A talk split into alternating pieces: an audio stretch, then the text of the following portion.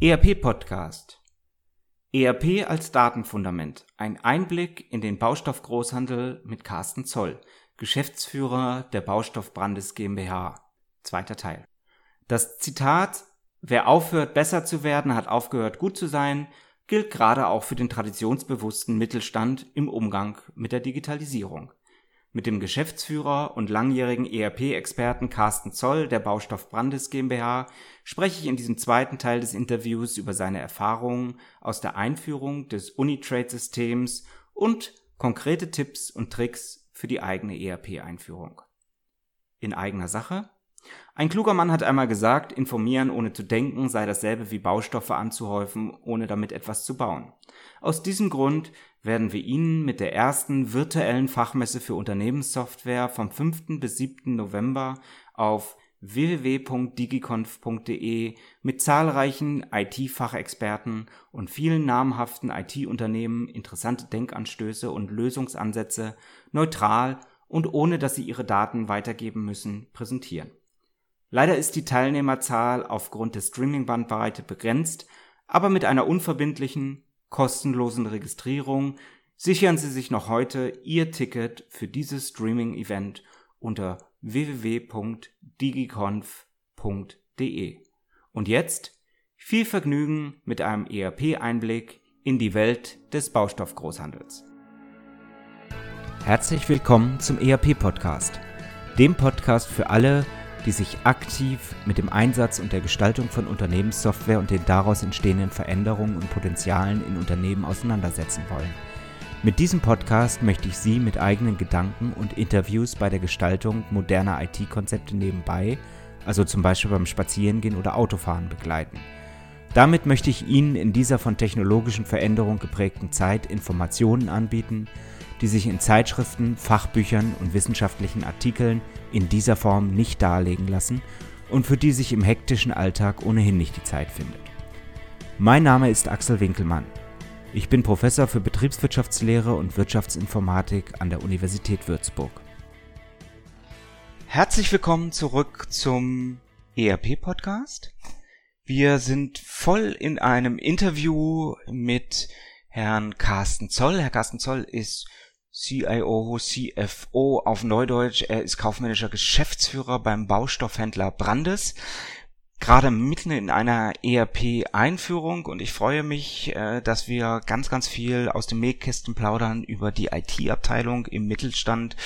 Wir wollen heute ein bisschen sprechen noch über äh, die ERP-Einführung, Unitrade. Ähm, Herr Zoll, herzlich willkommen zurück im ERP-Podcast. Schön, dass Sie sich nochmal die Zeit genommen haben. Ja, hallo nochmal, Herr Wickelmann. Vielen Dank. Können Sie noch mal ganz kurz sagen, wer Sie sind, was Sie machen? Ähm, nicht jeder Zuhörer hat ja vielleicht letzte Woche schon mal den ersten Teil der Folge gehört. Ja, ähm, ich bin sehr gerne, ich bin, äh, würde mich als Experte für den, für den Handel bezeichnen, mit Schwerpunkt auf technischem Großhandel, Baustoffhandel, aber auch Baumarkt, also in den Einzelhandel hinein.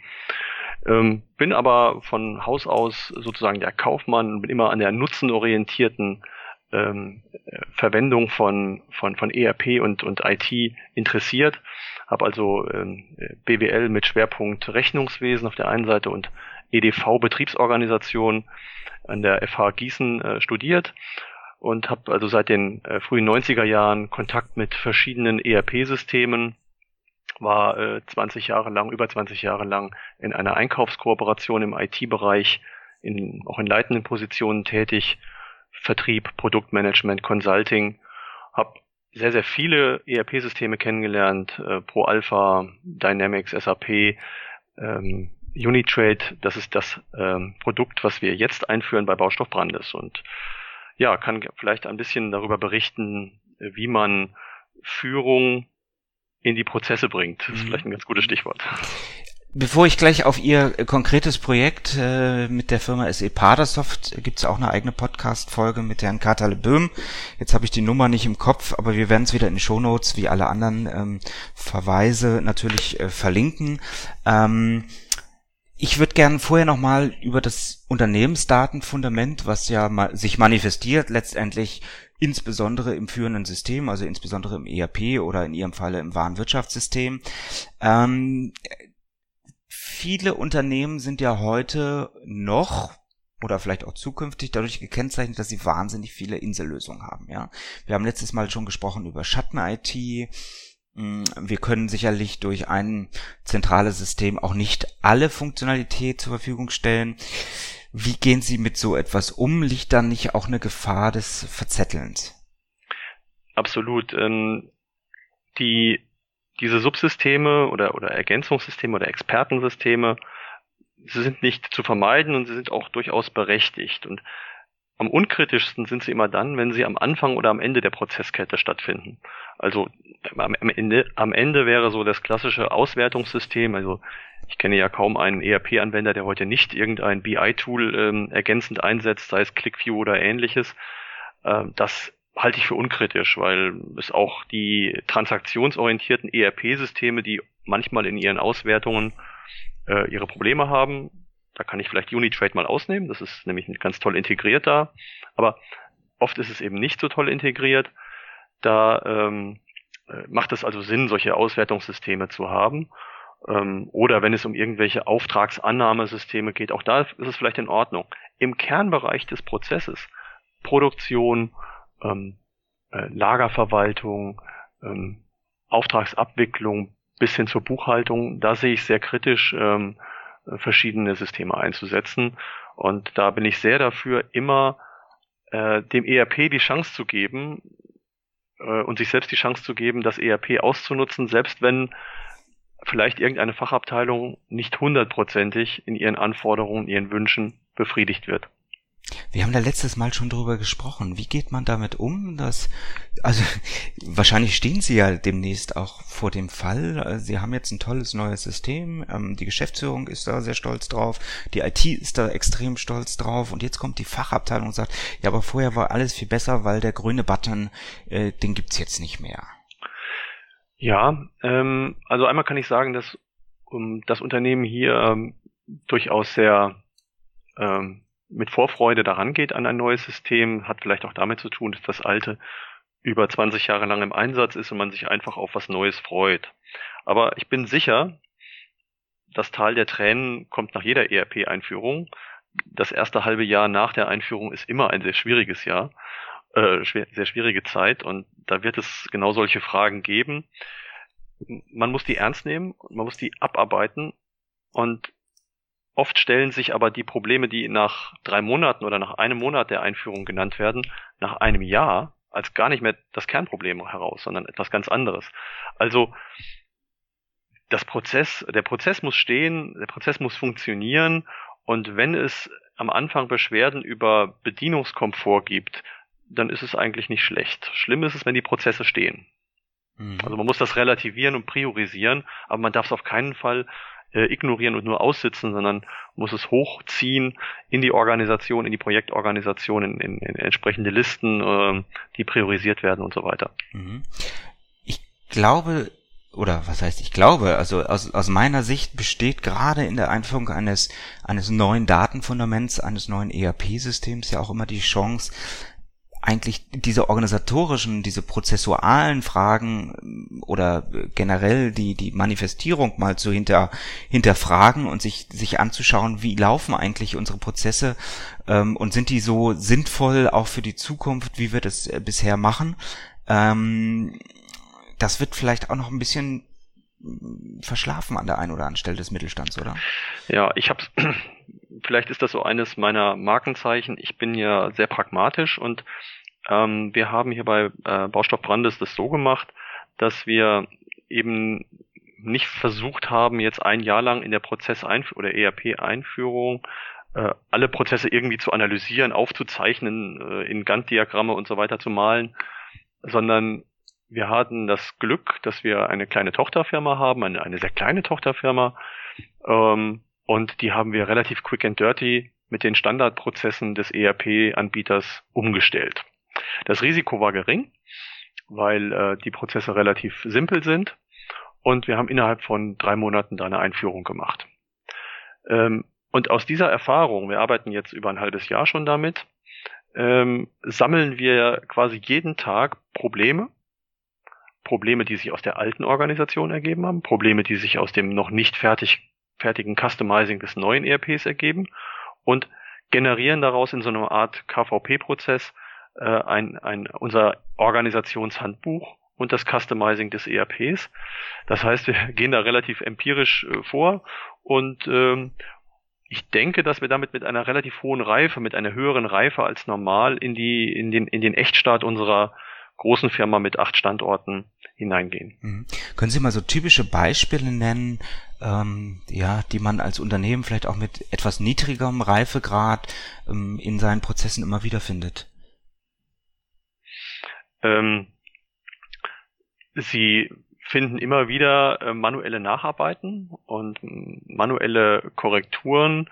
Äh, sie finden, ähm, ich, ich nenne das dann immer so Rückwärtsorganisationen, also äh, der Vertrieb, der ähm, bestimmte Aufträge zurückhält weil er dort noch irgendwelche Nacharbeiten machen muss an diesem Auftrag. Das ist immer ein Zeichen davon, dass, dass irgendwo in der Vorprozess, in den Vorprozessen oder in den Stammdaten, im, im Preissystem etc., dass irgendeine eine, eine Lücke da ist. Und das sind so Indikatoren, die man dann aufgreifen muss und, äh, und auch abstellen muss.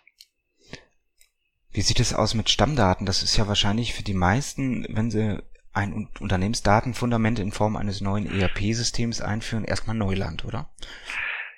Naja, Stammdaten werden ein bisschen überschätzt, meiner Meinung nach. Also es heißt immer, ähm, das habe ich sehr oft erlebt, äh, oh Gott, oh Gott, oh Gott, wir können die ERP-Einführung nicht wagen, weil unsere Stammdaten so schlecht sind.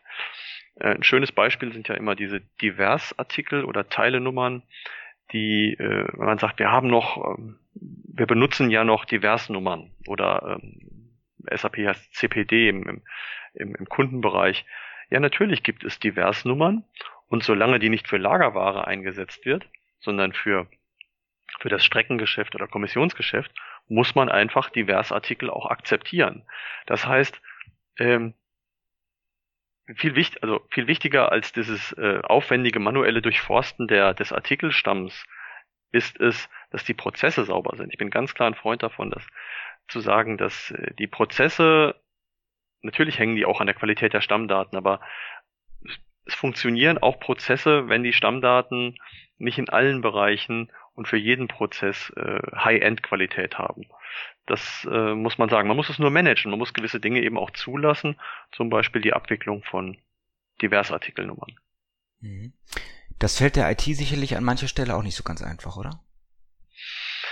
Äh, ja, äh, der Anspruch mit einer 100% Qualitätsanspruch an, an, an ERP ranzugehen, scheitert sowieso. Ähm, sie können, äh, sie werden es nicht schaffen, 100% ähm, überall in, in den Griff zu bekommen. Sie müssen die wertschöpfenden Prozesse herausfinden und die müssen äh, barrierefrei durchlaufen, ohne Doppelerfassungen. Aber es wird immer eine gewisse Fehlerquote geben und äh, dann ist es auch eine, ein Anspruch an das Berechtigungssystem oder man muss ähm, gewisse Dinge eben auch auf der Sachbearbeiterebene entscheiden können und nicht erst äh, nachgelagert in irgendwelchen IT-Abteilungen äh, irgendwelche Freigaben holen. Also ich plädiere dafür, Mut zu haben, die Prozesse relativ großzügig ähm, zu regeln und, und auch Entscheidungskompetenz an die Basis, an die Fachabteilungen zu verlagern. Also schönes Beispiel ist das Thema Gutschriftenerstellung. Manche Unternehmer, Mittelständler scheuen sich davor, ähm, auf Sachbearbeiterebene Gutschriften zu, freizugeben. Aber das führt am Ende zu ähm, schlechtem Kundenservice, wenn der Kunde auf seine äh, Gutschrift, äh, die eben berechtigt ist, lange warten muss. Dann bin ich eher für ein gutes BI-Tool hinten dran, was äh, über regelbasierte äh, Auswertungen äh, entsprechende Falschnutzung von, von Gutschriften auch sanktioniert und, und prüft. Mhm.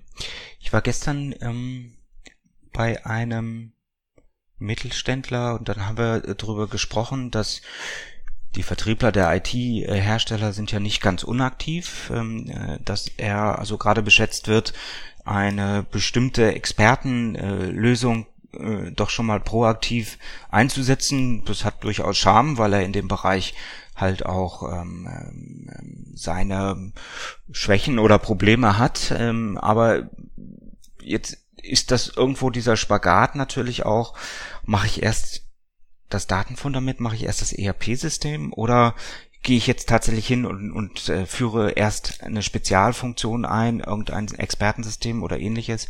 Ähm, wie gehen Sie da vor? Also ich habe ähm, vor zwei Jahren auf der CeBIT ähm, eine Software kennengelernt ähm, beim Schlendern über die ja auch durchaus sterbende CeBIT, was ist genau meine Meinung. Aber äh, es war ganz interessant und ich habe ein, eine Software Disco kennengelernt. Discover Your Processes ist, glaube ich, die, der Kurzbegriff. Und äh, die erlaubt sowas wie dieses Reverse Business Engineering. Ich glaube, es gab auch bei Ihnen schon ähm, Podcasts dazu. Ja. Und man muss sich erstmal im Klaren werden, wo habe ich eigentlich meine Schwächen. Und normalerweise wird so eine Prozessanalyse im Mittelstand, wenn man sie denn macht, durch Interviews geführt. Also man lässt einen Berater oder einen Inhouse-Consultant durch die Abteilung gehen ähm, und, und, und lässt sich berichten. Das ist aber sehr viel Bauchgefühl und nicht vollständig. Ich glaube, in den ERP-Systemen schlummert einfach eine ganze Menge von Daten, die leider heute äh, von den ERP-Systemen nicht standardisiert bereitgestellt werden, nämlich die, die Kernprozesse in, in ihrer Abfolge also ich meine die Belegketten oder Belegverfolgung oder, oder ähm, Belegverknüpfung, wie sie auch immer genannt werden, ähm, die sind da in den Systemen und äh, man kann durch eine solche Software mit einem entsprechenden Datenexport aus dem ERP-System ganz hervorragend feststellen, welche Abteilung arbeitet wie, wo gibt es Unterbrechungen in den Kernprozessen, wo gibt es abgebrochene Aufträge, die nach der Kommissionierung nicht weitergehen oder äh, diese Dinge. Und das kann man eigentlich methodisch angehen, nur leider ist das noch viel zu wenig ausgeprägt bei den Beratern, aber auch bei den ERP-Herstellern. Mhm. Ist das vielleicht auch ein Plädoyer größtmöglich neben den Daten auch die Prozessabläufe in Form von Workflow innerhalb der ERP-Welt zu halten, anstatt sie außerhalb in irgendwelchen Spezialsystemen äh, zu nutzen? Ja, es gibt ja diesen, ich habe, also das war mal eine Zeit lang vor einigen Jahren eine ganz große Mode, da haben diese DMS-Systeme damit geworben, dass sie äh, Workflows können. Das mag durchaus in manchen Fällen äh, sinnvoll sein, aber in den meisten Unternehmen würde ich sagen, wenn man das will, wenn man also mit einem externen System Workflows an, andocken will, ist das ein Zeichen von Schwäche in den Kernsystemen oder in den Kernprozessen und damit im ERP. Das mag an der manchmal an dem ERP selbst liegen, oft liegt es aber auch daran, dass man sich gar nicht traut, die Funktionen in den ERPs einfach zu nutzen. Und das ist generell, glaube ich, ein, äh, eine Schwäche in der ERP-Beratung. Nicht viele Unternehmen oder ich würde sagen ganz wenige schaffen es wirklich, ähm, also, äh, als Anbieter von ERP ihre Kunden mitzunehmen auf die neuen Möglichkeiten, die sich in so einem ERP über die vielen Jahre immer ergeben. Äh, das ist einfach äh, relativ schwach, was da geboten wird klar, die Anwender haben enorm Angst davor, Dinge zu verändern und bleiben lieber in ihrem Flickenteppich von Altorganisation und nicht verknüpften Prozessen und teilweise hat man die neuen Funktionen des ERPs genutzt von einer neuen Version, teilweise nicht. Teilweise haben aber auch die ERP-Anbieter Schwächen, weil sie ähm, Parallelwelten aufbauen, weil sie irgendwie einen neuen Workflow und einen alten Workflow haben, aber beide, also nicht, nicht, äh, beide Workflows funktionieren nicht in allen Modulen. Also es ist da schon, wie in so einem alten Haus, vergleiche ich immer, wenn so ein ERP-System lange genutzt wird, ist es wie in einem alten Haus, was mehrfach umgebaut wird. Ähm, da kennt sich eben nicht mehr jeder aus. Ist schon mhm. schwierig. Mhm. Ich glaube, das ist ein Riesenproblem. Also ähm, einerseits bei der Einführung zu erkennen, was man tatsächlich braucht. Sie haben ja auch gesprochen über das berühmte Tal der Tränen. Man braucht erstmal durchaus einige Monate, bis man ja die Organisation, aber auch das ERP-System auf den Stand gebracht hat, dass man so arbeitet, wie man es vorher gewohnt war, also noch nicht mal wesentlich besser äh, arbeitet. Ähm, und dann kommen die vielen, vielen neuen Möglichkeiten, die ein ERP-System eben bietet. So, und das zweite ist, ähm, über die Jahre kommen ja immer wieder neue Versionen, Updates, Upgrades mit neuer betriebswirtschaftlicher Funktionalität und was Sie eben ja auch gesagt haben, da ist ja auch eine gewisse Angst und Unsicherheit, neue Dinge im Unternehmen anzustoßen, weil man immer fürchten muss, äh, wenn es gut läuft, passiert nichts aber wenn das mal schief läuft mit neuen Prozessen und neuen betriebswirtschaftlichen Dingen, dann war man der Buhmann an der Stelle. Genau, also und es ist, glaube ich, kein gutes Zeichen, wenn man nur alle 20 Jahre ein neues ERP einführt und nur dann die Gelegenheit zur Reorganisation nutzt. Also im Übrigen sollte man das tun. Also wenn schon, denn schon, das ist schon richtig. Aber äh, bloß nicht nachlassen. Und ähm, das ist mein Tipp, nämlich auch immer wieder ähm, versuchen, die Möglichkeiten des neuen des ERPs in seinen neuen Versionen auch umzusetzen. Äh, und zwar durchgängig umzusetzen mit Mut und ähm, auch ähm, ähm, der sich selbst eingestehen, dass, dass Fehler dabei, dabei äh, möglich sind. Es ist viel schlimmer, nichts zu tun, als ähm, etwas mit, mit äh, durchaus mit dem Fehlerrisiko anzufangen. Also ERP muss gepflegt werden. Genauso wie Mitarbeiter, IT-Mitarbeiter geführt werden müssen, muss ein ERP auch gepflegt werden. Mhm. So, jetzt komme ich eigentlich zu den Fragen, die mir die ganze Zeit schon auf den Nägeln brennen, sozusagen. Ich möchte nämlich mhm. gerne ein bisschen was über Ihr ERP-Projekt erfahren. Sie haben sich ähm, für das äh, System Unitrade von der Firma SE Padasoft aus Paderborn ähm, äh, entschieden. Ich habe äh, vorhin rausgeguckt, mit dem Geschäftsführer Herrn Kartel-Böhm hatte ich in der Folge 58, 59 schon mal über Technologiemigration äh, gesprochen. Ein, ein sehr gereiftes System im positiven Sinne, was die BWL angeht. Warum haben Sie sich für das System entschieden? Fiel Ihnen das leicht? Wie lange hat es gedauert? Ja, ich habe ja eine gewisse Erfahrung. Ich kenne Pro Alpha, ich kenne Microsoft Dynamics, natürlich auch SAP, wobei ähm, SAP für unseren Teil des Mittelstandes äh, einfach aus Kostengründen wirklich nicht in Frage kommt. Äh, dabei geht es nicht nur um die Lizenzkosten, sondern auch um das ganze ähm, drumherum in dem Beratungsgeschäft. Das ist durchaus mit einem anderen Maßstab immer äh, angesetzt. Und ähm, ich muss ganz klar sagen, wir haben uns nicht 20 ERP-Systeme angeschaut. Das halte ich für falsch. Es gibt ähm, da eine Empfehlung auch von mir, man sollte diesen Best-Practice-Gedanken folgen und äh, jedes Unternehmen hat vergleichbare oder befreundete Unternehmen, mit denen man reden kann, aus der gleichen Branche, in der gleichen Größenordnung etc.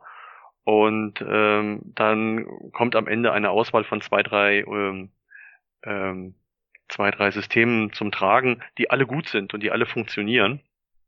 Und dann sind es Nuancen, die den Ausschlag geben.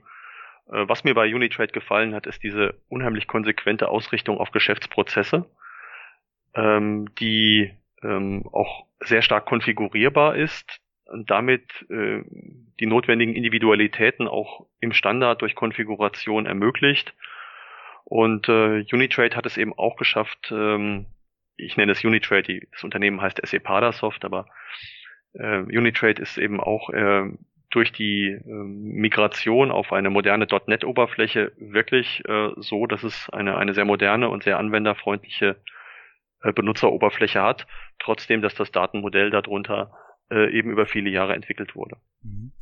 Wer hat diese Entscheidung mitgetragen? Also jetzt kann man sagen, der Zoll macht es hier bei uns im Unternehmen und ähm, wir verlassen uns da drauf und wenn es nicht gepasst hat, kriegt er hinterher richtig einen auf die Mütze sozusagen von den Fachabteilungen. Ähm, das ist sicherlich ein Weg, so etwas zu machen, also von oben nach unten durchgedrückt. Ich vermute, Sie sind anders vorgegangen. Ähm, Nichtsdestotrotz, dass es am Ende, wenn es nicht klappen würde, äh, ein großes Problem wäre für denjenigen, der es entschieden hat. Also da stecke ich natürlich ganz tief drin. Ähm, das wäre so, aber es wird funktionieren, da bin ich ganz sicher. Und ähm, wir haben aber ganz klar gesagt, ein, ein, eine ERP-Einführung ist also, das muss man auf, die gleiches, auf das gleiche Niveau heben, als wenn das Unternehmen einen neuen Geschäftszweig aufmacht, eine neue Filiale oder ähnliches. Also das ist eine Entscheidung, die äh, Geschäftsführung und auch Gesellschafterstruktur, Beirat oder ähnliches, was man hat, mittragen muss. Das muss man auch vorstellen, muss die Alternativen, die Vorgehensweise bei der Auswahl vorstellen. Und ähm, dann haben wir ähm, ein Bewertungssystem gemacht aus Aufwand Nutzen, wo Funktionalität, Preis-Leistung und verschiedene Dinge hineingeflossen sind. Und dann ist es nicht eine einstimmige Entscheidung, ähm, das habe ich auch selten erlebt, auch hier bei uns nicht, sondern eine, eine, eine Mehrheitsentscheidung äh, gewesen, welches System wir einführen. Es ist ganz klar, die Fachabteilungen schauen natürlich immer auf ihre Funktionalität Und ja, letztendlich jedes System hat Stärken und Schwächen in einzelnen funktionalen Bereichen und damit haben die Fachabteilungen natürlich unterschiedliche Meinungen zu einzelnen Systemen, ja?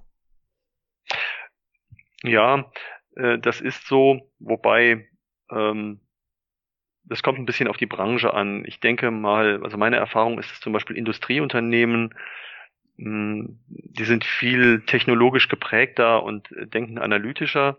Der Handel ist unheimlich hemdsärmlich und der Vertrieb will eigentlich letztendlich sein Geschäft und seinen Umsatz machen. Da unterscheiden sich vielleicht auch die Branchen ein bisschen. Bei uns war es relativ einfach.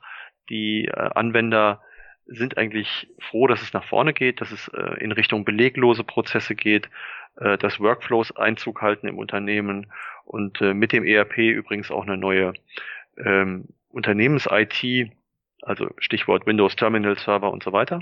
Mhm. Und ähm, wo wir übrigens auf eine Cloud gegangen sind. Also wir haben uns ähm, nicht für eine eigene IT entschieden, sondern haben dort einen regionalen Dienstleister geholt, der ähm, äh, uns die Cloud ähm, oder die Technologie bereitstellt und wir selbst können uns da sehr schön auf die auf die Geschäftsprozesse konzentrieren.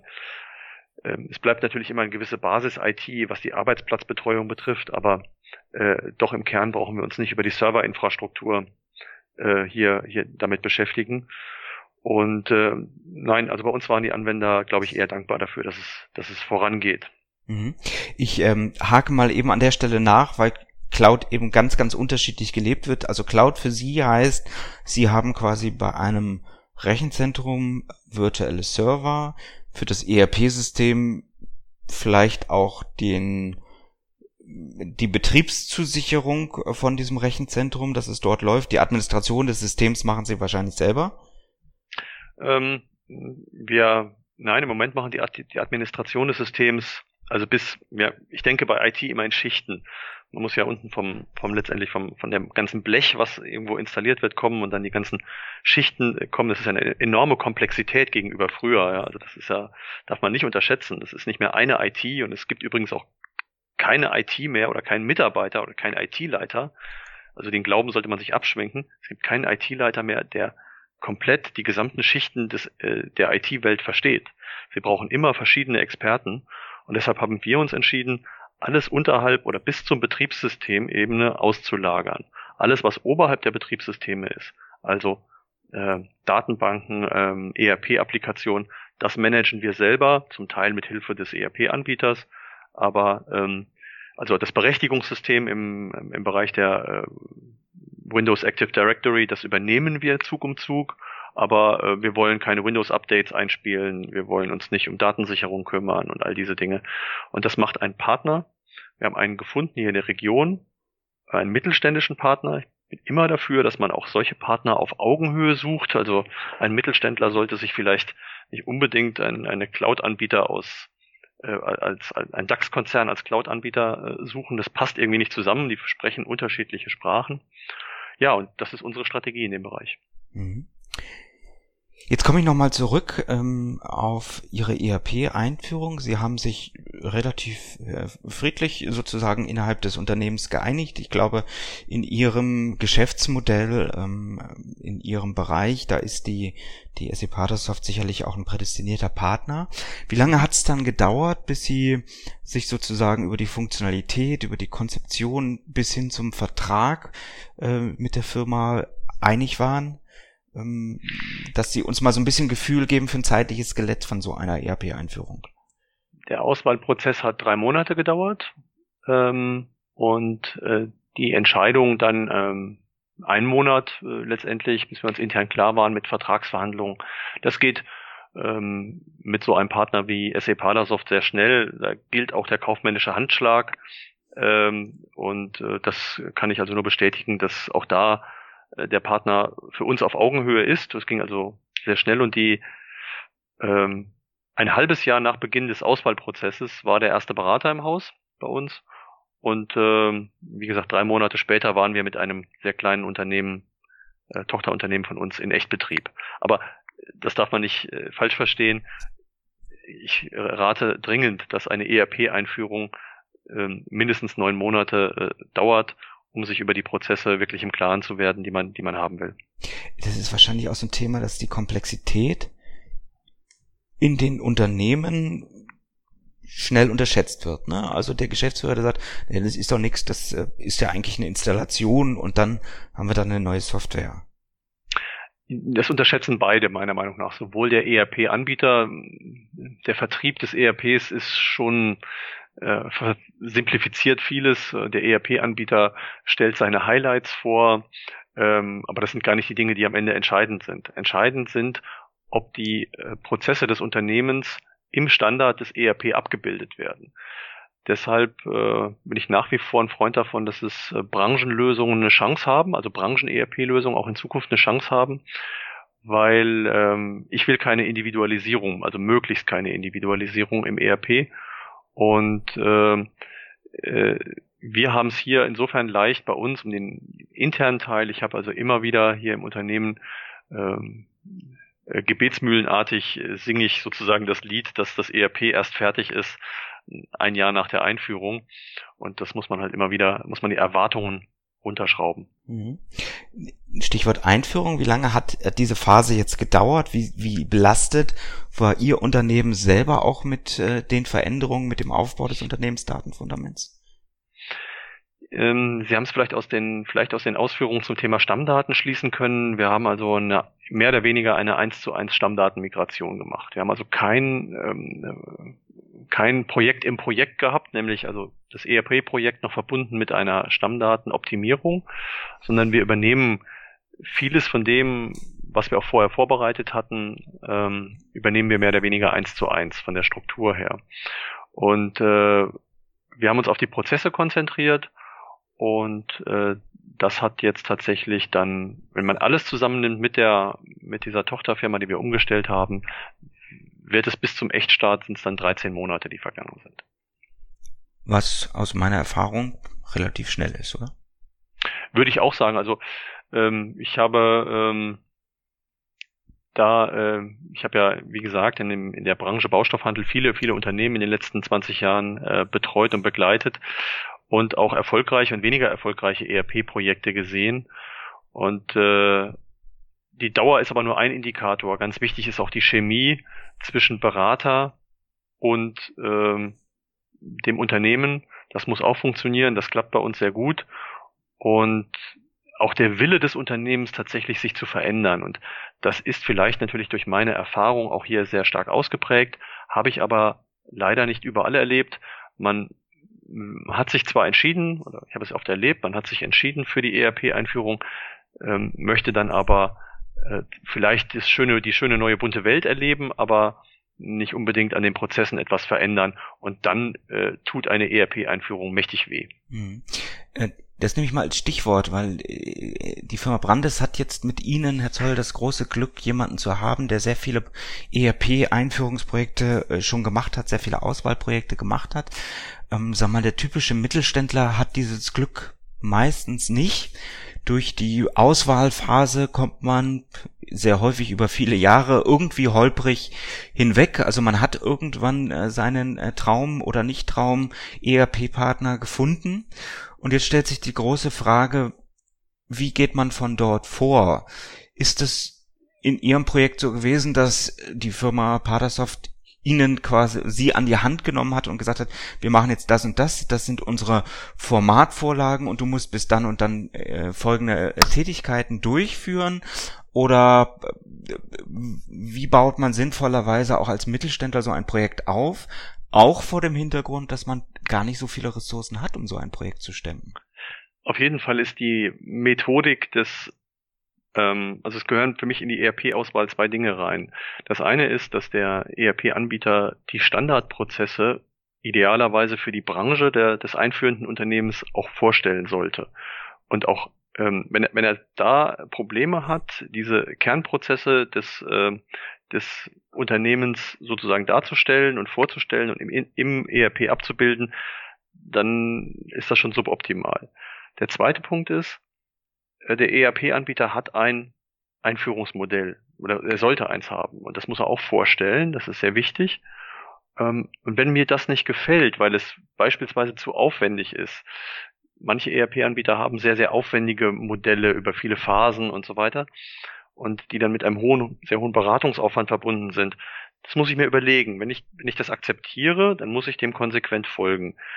Ähm, ist, glaube ich, nicht gut, ähm, da, äh, wenn man wenig eigenes Know-how hat, dort irgendwie abzuweichen davon. Also man folge bitte dem, dem ERP-Anbieter, aber man muss sich das vorher erklären lassen. Wenn man es nicht versteht, dann sollte man eventuell nochmal einen anderen ERP-Anbieter nach seinem Einführungsmodell fragen. Unser Modell ist sehr stark erfahrungsorientiert. Ähm, halte ich für den Mittelstand immer noch für eine gute Methode. Nicht zu viel Methodik da reinpacken, sondern ähm, das Beste ist immer noch nach wie vor ein erfahrener Branchenberater, der schon viele äh, Unternehmen ähnlicher Couleur äh, umgestellt hat. Mhm. Können Sie uns ein Gefühl über den Aufwand geben? Also wie viel quasi externe, ja, wir rechnen ja immer in Manntagen, aber wie auch immer Sie es quantifizieren mögen, also wie viel externes Know-how, wie viel externe Arbeitszeit äh, geht da rein und aber auch gespiegelt, was bedeutet das intern? Kann es noch nicht so ganz ähm, ab, äh, absehen, aber unsere Planung äh, geht von maximal 150 Manntagen aus. Externe Manntage. Ex, ex, externe Manntage. Also wir sprechen über acht Stunden Manntage wahrscheinlich. Ne? Genau, genau. Das ist roundabout 1000 Euro. Das ist ja meistens so der, der, der Tagessatz, den man irgendwo ansetzen kann für die Kalkulation. Und wie viel bedeutet das intern dann auch noch? Wir haben einen Mitarbeiter quasi abgestellt für das Projekt, der nicht Vollzeit dafür abgestellt ist, aber zu 50 Prozent auf jeden Fall über die gesamte Laufzeit. Ähm, und ähm, in dem Fall nochmal mein persönliches Engagement aus der Geschäftsführung heraus, ähm, das, äh, um die Prozesse dann auch wirklich umzusetzen, nicht nur äh, auf, zu Papier zu bringen, sondern auch tatsächlich umzusetzen, die Organisation vorzubereiten etc. Ähm, so, so ungefähr, so, so sehe ich den Aufwand. Also ich würde keine Horrorszenarien an die Wand malen, wo man sagt, man braucht irgendwie äh, drei Leute mehr für eine ERP-Einführung. Würde ich nicht unbedingt sehen. Mhm. Wie belastet waren in der Zeit rückblickend jetzt die Fachabteilungen? Äh, wir haben eine Key-User-Organisation. Das beschränkt sich ähm, auf äh, relativ wenige Manntage. Da muss man sicherlich für eine Anzahl von, also bei uns, eine Anzahl von zehn Mitarbeitern in etwa äh, nochmal in dem ganzen Projektzeitraum von, sagen wir es grob ein Jahr, äh, hat jeder Mitarbeiter sicherlich nochmal vier, vier, fünf Manntage, die man irgendwo da berücksichtigen muss. Mhm. Also es ist auch für einen mittelständischen, ähm, eine mittelständische Gruppe machbar, so ein Projekt äh, zu, durchzuführen.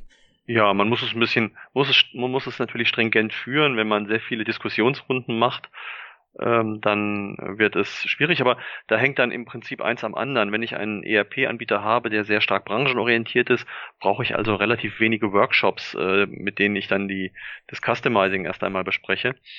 Ähm, und auch die, die, ähm, was oft eingebaut wird in die ERP-Projekte, eine Ist-Prozessanalyse, die haben wir uns komplett geschenkt, weil ähm, ich die im Grunde im Vorhinein gemacht hatte.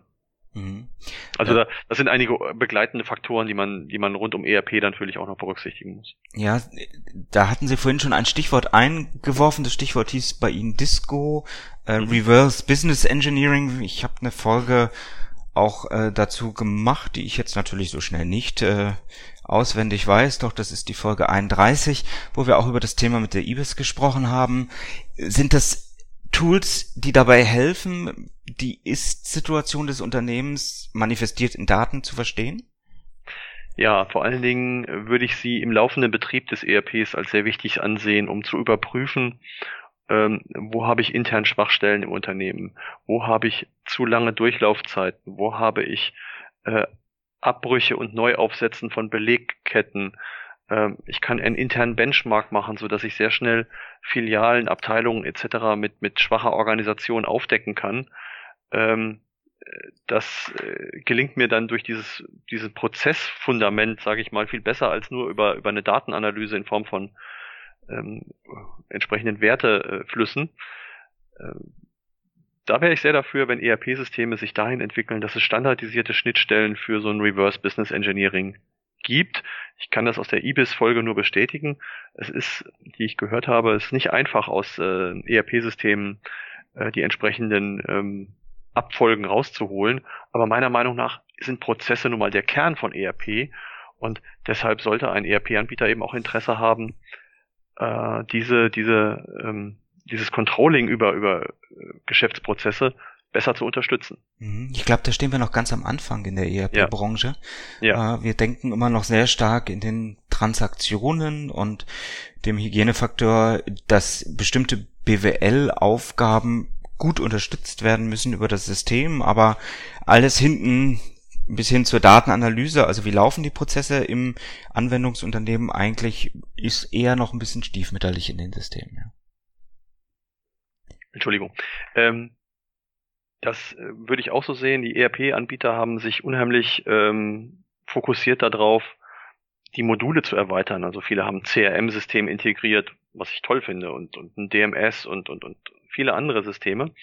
Ähm, aber ähm, man sollte die Pflege der Kernprozesse nicht außer Acht lassen und äh, da eben auch zum Beispiel dieses Monitoring von, von Prozessen besser unterstützen. Das wäre für mich ein Wunsch für die Zukunft äh, in Richtung ERP, ähm, den, ich, den ich gerne aussprechen würde. Ich darf ihn verraten, ohne zu viel zu verraten, dass wir natürlich äh, in der Forschung bei uns am Lehrstuhl, wir haben ja mit vermutlich das größte Labor auch für solche Software-Systeme, ähm, äh, dass wir natürlich an solchen Dingen äh, auch arbeiten im Hintergrund und uns immer wieder neue Dinge auch überlegen, die weit über diese BWL-Funktionalität hinausgehen. Deswegen zum Beispiel auch diese Folge zu, zu Longtail-Prozessen, wo wir auch solche Tools einsetzen. Ja. Ähm, ich glaube aber, dass die Branche da insgesamt in den nächsten Jahren noch, noch eine Schippe oben drauflegen muss und auch wird sicherlich. Äh, wir gehen jetzt erstmal durch eine Phase, wo wir auch ganz viele Mittelständler dabei überhaupt begleiten, dass sie ein Unternehmensdatenfundament aufbauen, denn das ist der wesentliche Moment, um überhaupt zukünftige Geschäftsmodelle zu machen. Und ich denke, wenn das geschafft ist, ist auch wieder Luft in den IT-Unternehmen, um, um solche Dinge, die im Hintergrund sehr viel Mehrwert stiften, aber vielleicht nicht das erste Verkaufsargument sind, äh, weiterzuarbeiten und die voranzubringen. Ja, sehe ich genauso. Gibt es ein Fazit, ein Plädoyer, was Sie aus Ihrer Erfahrung im Mittelstand, dem Mittelstand auch mitgeben können? Also mein Tipp sozusagen von, mein Plädoyer für sagen wir mal, aus der Geschäftsführung für die Geschäftsführung im Mittelstand ist, sind folgende äh, Dinge. Konzentrieren Sie die knappen Ressourcen, die Sie haben äh, im Bereich ähm, IT und Organisation, konzentrieren Sie es ganz klar auf Organisation. Nehmen Sie den IT-Teil möglichst raus und sourcen Sie aus, ähm, was möglich ist. Sie müssen nicht unbedingt Server selbst administrieren ähm, eine Cloud-Lösung ist, glaube ich, der richtige Ansatz mit den entsprechenden Parametern, die ich, die ich genannt habe. Und ansonsten unbedingt ähm, eine Organisationsleitung aufbauen. Seien Sie als Geschäftsführer Ansprechpartner für Ihre Orga-Leiter. Nehmen Sie sich die Zeit, gehen Sie in die in den Dialog. Ein, ein, ein Orga-Leiter braucht einen Sparringspartner zum, zum Diskutieren und natürlich auch Grenzen, in denen er sich bewegen muss. Und das ist äh, ganz wichtig, wenn man das alleine als Geschäftsführung nicht kann, sollte man sich einen Berater holen, den man einmal monatlich dazu holt und, und dann sozusagen gemeinsame Sitzungen macht. Das ist einfach das Allerwichtigste für die Digitalisierung. Mhm. Leute, die sich weiterbilden wollen, Leute, die zusätzliche Informationen haben wollen, neben diesem Podcast und dem tollen Interview, was wir heute geführt haben, ähm, vielleicht auch neben unserer äh, virtuellen Fachmesse digiconf.de, die ja jetzt im November stattfinden wird, gibt es da Informationsangebote, die Sie selber nutzen, vielleicht auch Buchempfehlungen, die Sie geben können? Ähm, wir kommen jetzt zur Blitzlichtrunde, nehme ich an. Genau. ich ich mache so ein bisschen den, den reibungslosen Übergang äh, heute. Wir ja. haben so ein bisschen schon das Schlussfazit vorgezogen. Okay. Ja, ja, ja, genau, Sie haben recht. Ähm, also zum Thema, ich, ich bin ganz fasziniert. Eben seit einigen Monaten höre ich äh, diesen ERP-Podcast immer mal wieder beim Autofahren. Ähm, und es ist eigentlich das, was mir gefehlt hat, ein, ein Austausch unter, unter Ähnlichen, denn ich hatte mal Berührungspunkte zu einer es gibt eine Gesellschaft für Organisation und so weiter, aber das ist mir doch zu wenig ähm, IT-lastig, zu wenig ähm, äh, IT gestützt. Und deshalb ist dieser ERP-Podcast trifft so genau in meine, in meine Wellenlänge rein, für die ich mich interessiere. Deshalb kann ich eigentlich nur Sie empfehlen, was das betrifft. Dankeschön. Und ich hätte, ich hätte eine, höchstens eine private Buchempfehlung. Ich lese gerade ähm, von Ingo Zamparo, Zamparoni, dem Tagesthemenmoderator, das Buch Anderland, was einfach mal den Blick öffnet und gewisse Parallelen zwischen den USA und, und auch ähm, der deutschen Gesellschaft durchaus zulässt. Okay, also wir packen es wie alles, was wir hier erwähnen, äh, in unsere Shownotes. Ähm, Tipp äh, für Sie als, also nicht für Sie, Herr Zoll, sondern für, für alle anderen Zuhörer. Ähm, es gibt natürlich neben dem Zugriff über Podcasts, äh, Spotify und so weiter auch die Möglichkeit, über unsere Webseite auf die Folgen zuzugreifen und auf der Webseite stellen wir natürlich immer Zusatzinformationen zur Verfügung. Wir verlinken dann auch immer die anderen Folgen. Ähm, also auch da ist eine große Wissensbasis, die wir rund um den Podcast aufbauen, weil wir ja genau diesen Service aus der Wissenschaft für äh, Sie als Nutznießer letztendlich zur Verfügung stellen wollen. Ich nenne das immer Wissenstransfer und es macht mir wahnsinnig viel Spaß, mit so spannenden Leuten wie Ihnen heute über diese Themen äh, diskutieren zu können. Ich frage mal Sie persönlich, ich glaube, man muss auch ein besonderer Mensch sein, um, um solche Projekte zu machen, um ähm, auch erfolgreich und behutsam vielleicht auch so ein Unternehmen von der ja, traditionellen in die moderne Welt zu überführen, oder? Ja, ich denke, was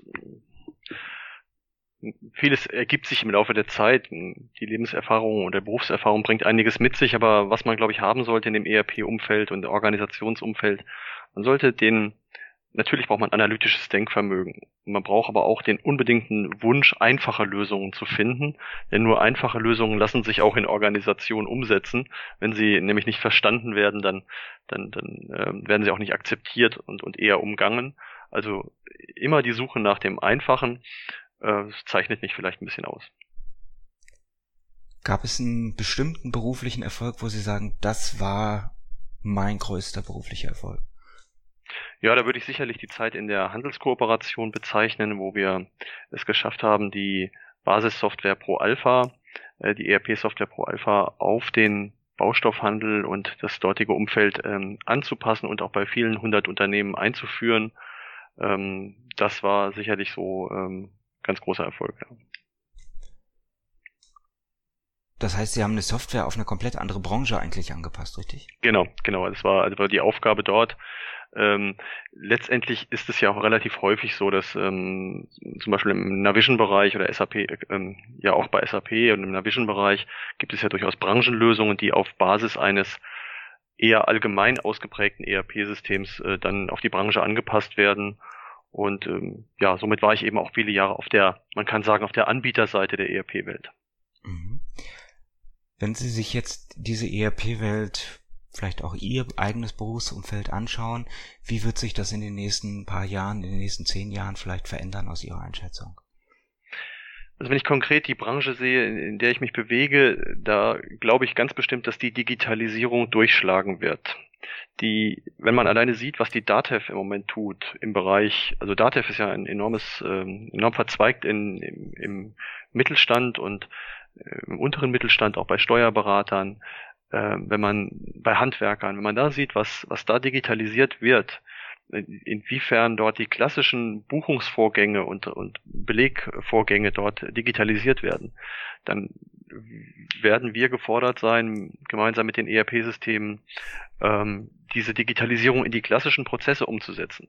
Digitalisierung ist für mich nicht nur das Anbinden eines einer Weblösung oder, oder ähnliches, sondern auch die ähm, die, die, Abbildung der kaufmännischen Geschäftsprozesse in digitalisierter Form mit Datenaustausch. Mhm. Ich werf selber noch mal eine Folge eben ein, weil Sie das eben so so plastisch auch auch gesagt haben. Im Grunde genommen können wir heute, wenn das Unternehmensdatenfundament stimmt und wenn wir die Prozesse immer weiter verbessern und optimieren, viele, viele betriebswirtschaftliche Prozesse vollautomatisieren, äh, bis hin zu Smart Contracts. Und in der Folge 50 habe ich mich mit einem E-Commerce-Anbieter da auch sehr intensiv unterhalten. Die Tonqualität ist leider Äh, nicht die beste aller meiner Folgen, aber der Inhalt ist, glaube ich, einer, von dem man sehr, sehr viel auch für sein eigenes Geschäftsmodell lernen kann. Denn das wird in anderen Branchen genauso passieren, vermute ich mal.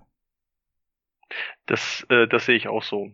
Ähm, dass da ähm, die Automatisierung voranschreitet und die muss man mit einem sauberen Datenfundament begründen. Sonst äh, wird es schwierig in Form von angedockten Lösungen den ganzen Zoo an Applikationen aufrechtzuerhalten. Mhm. Das macht es für die Dativ sicherlich auch nicht einfacher, ähm, weil man doch den durchgre äh, durchgreifenden Prozessstrang eigentlich dafür braucht auf dem Datenfundament. Das stimmt, wobei die Dativ natürlich eine Marktmacht hat, die, die enorm ist und ähm, äh, sich es durchaus Argumente dafür gibt, die Finanzbuchhaltung in bestimmten Branchen oder bestimmten Unternehmensgrößen auch, sagen wir mal, als Expertensystem neben, nebenher zu führen oder, oder integriert, äh, stark integriert, aber doch als individuelle Lösung zu führen. Mhm. Wenn Sie jetzt nochmal auf die Unternehmenssoftware, ERP insbesondere, schauen, vor welchen Herausforderungen sehen Sie die Branche, sehen Sie die Systeme, insbesondere natürlich ERP, heute und zukünftig ganz besonders? Ja, neben den bekannten Themen wie technologischer Umbruch, was immer wieder die ERP-Anbieter fordert, fordern wird, im Bereich der Datenbanken und, und anderen Technologien, ähm, möchte ich nochmal das Augenmerk auf die Prozesse legen. Ich glaube, ob jetzt durch künstliche Intelligenz oder ähnliche Methoden, bin ich zu weit weg, aber die Plausibilisierung von Prozessen, das Vermeiden von Fehlern, glaube ich, da, da kann man einiges tun, oder können die ERP-Anbieter einiges tun, in Verbindung mit dem, was ich genannt habe, nämlich, dass die Messbarkeit von Prozessen ähm, wirklich äh, in den Standard der ERP-Systeme zu integrieren. Das wäre ähm, meiner Meinung nach ähm, die Herausforderung der Zukunft. Herr Zoll, das lasse ich als Stichwort und als Ansporn für unsere ERP-Hersteller an dieser Stelle stehen. Ich möchte mich ganz, ganz herzlich bei Ihnen für dieses spannende, für dieses detailreiche Interview bedanken. Ich bin sicher, viele unserer Zuhörer haben hier ganz viele neue Details mitgenommen, ganz viele Anregungen für das eigene Geschäft mitgenommen. So soll es sein. Dafür steht dieser Podcast auch irgendwo. Ähm, dafür Ihnen ganz, ganz herzlichen Dank. Wie immer die letzten Worte gehören natürlich meinem Gast, Carsten Zoll, der Firma Baustoffhändler Brandes. Ich kann mich am Ende nur bedanken für das spannende und aus meiner Sicht sehr komfortable Interview und wünsche den Zuhörern viel Spaß beim Zuhören. Herzlichen Dank. Ihnen hat der ERP-Podcast gefallen und Sie konnten wertvolle Erkenntnisse gewinnen? Dann würde ich mich über eine Bewertung auf iTunes freuen, damit auch andere von diesem Podcast erfahren können. Eine Anleitung für die Bewertung finden Sie auf www.erp-podcast.de. Dort finden Sie auch weitere Hinweise, Links und Aktualisierungen zu dieser Folge. Das war der ERP-Podcast für alle, die sich aktiv mit dem Einsatz und der Gestaltung von Unternehmenssoftware und den daraus entstehenden Veränderungen und Potenzialen in Unternehmen losgelöst von Fachzeitschriften, Büchern und wissenschaftlichen Veröffentlichungen, zum Beispiel beim Spazierengehen oder Autofahren, auseinandersetzen wollen. Mein Name ist Axel Winkelmann. Ich bin Professor für Betriebswirtschaftslehre und Wirtschaftsinformatik an der Universität Würzburg.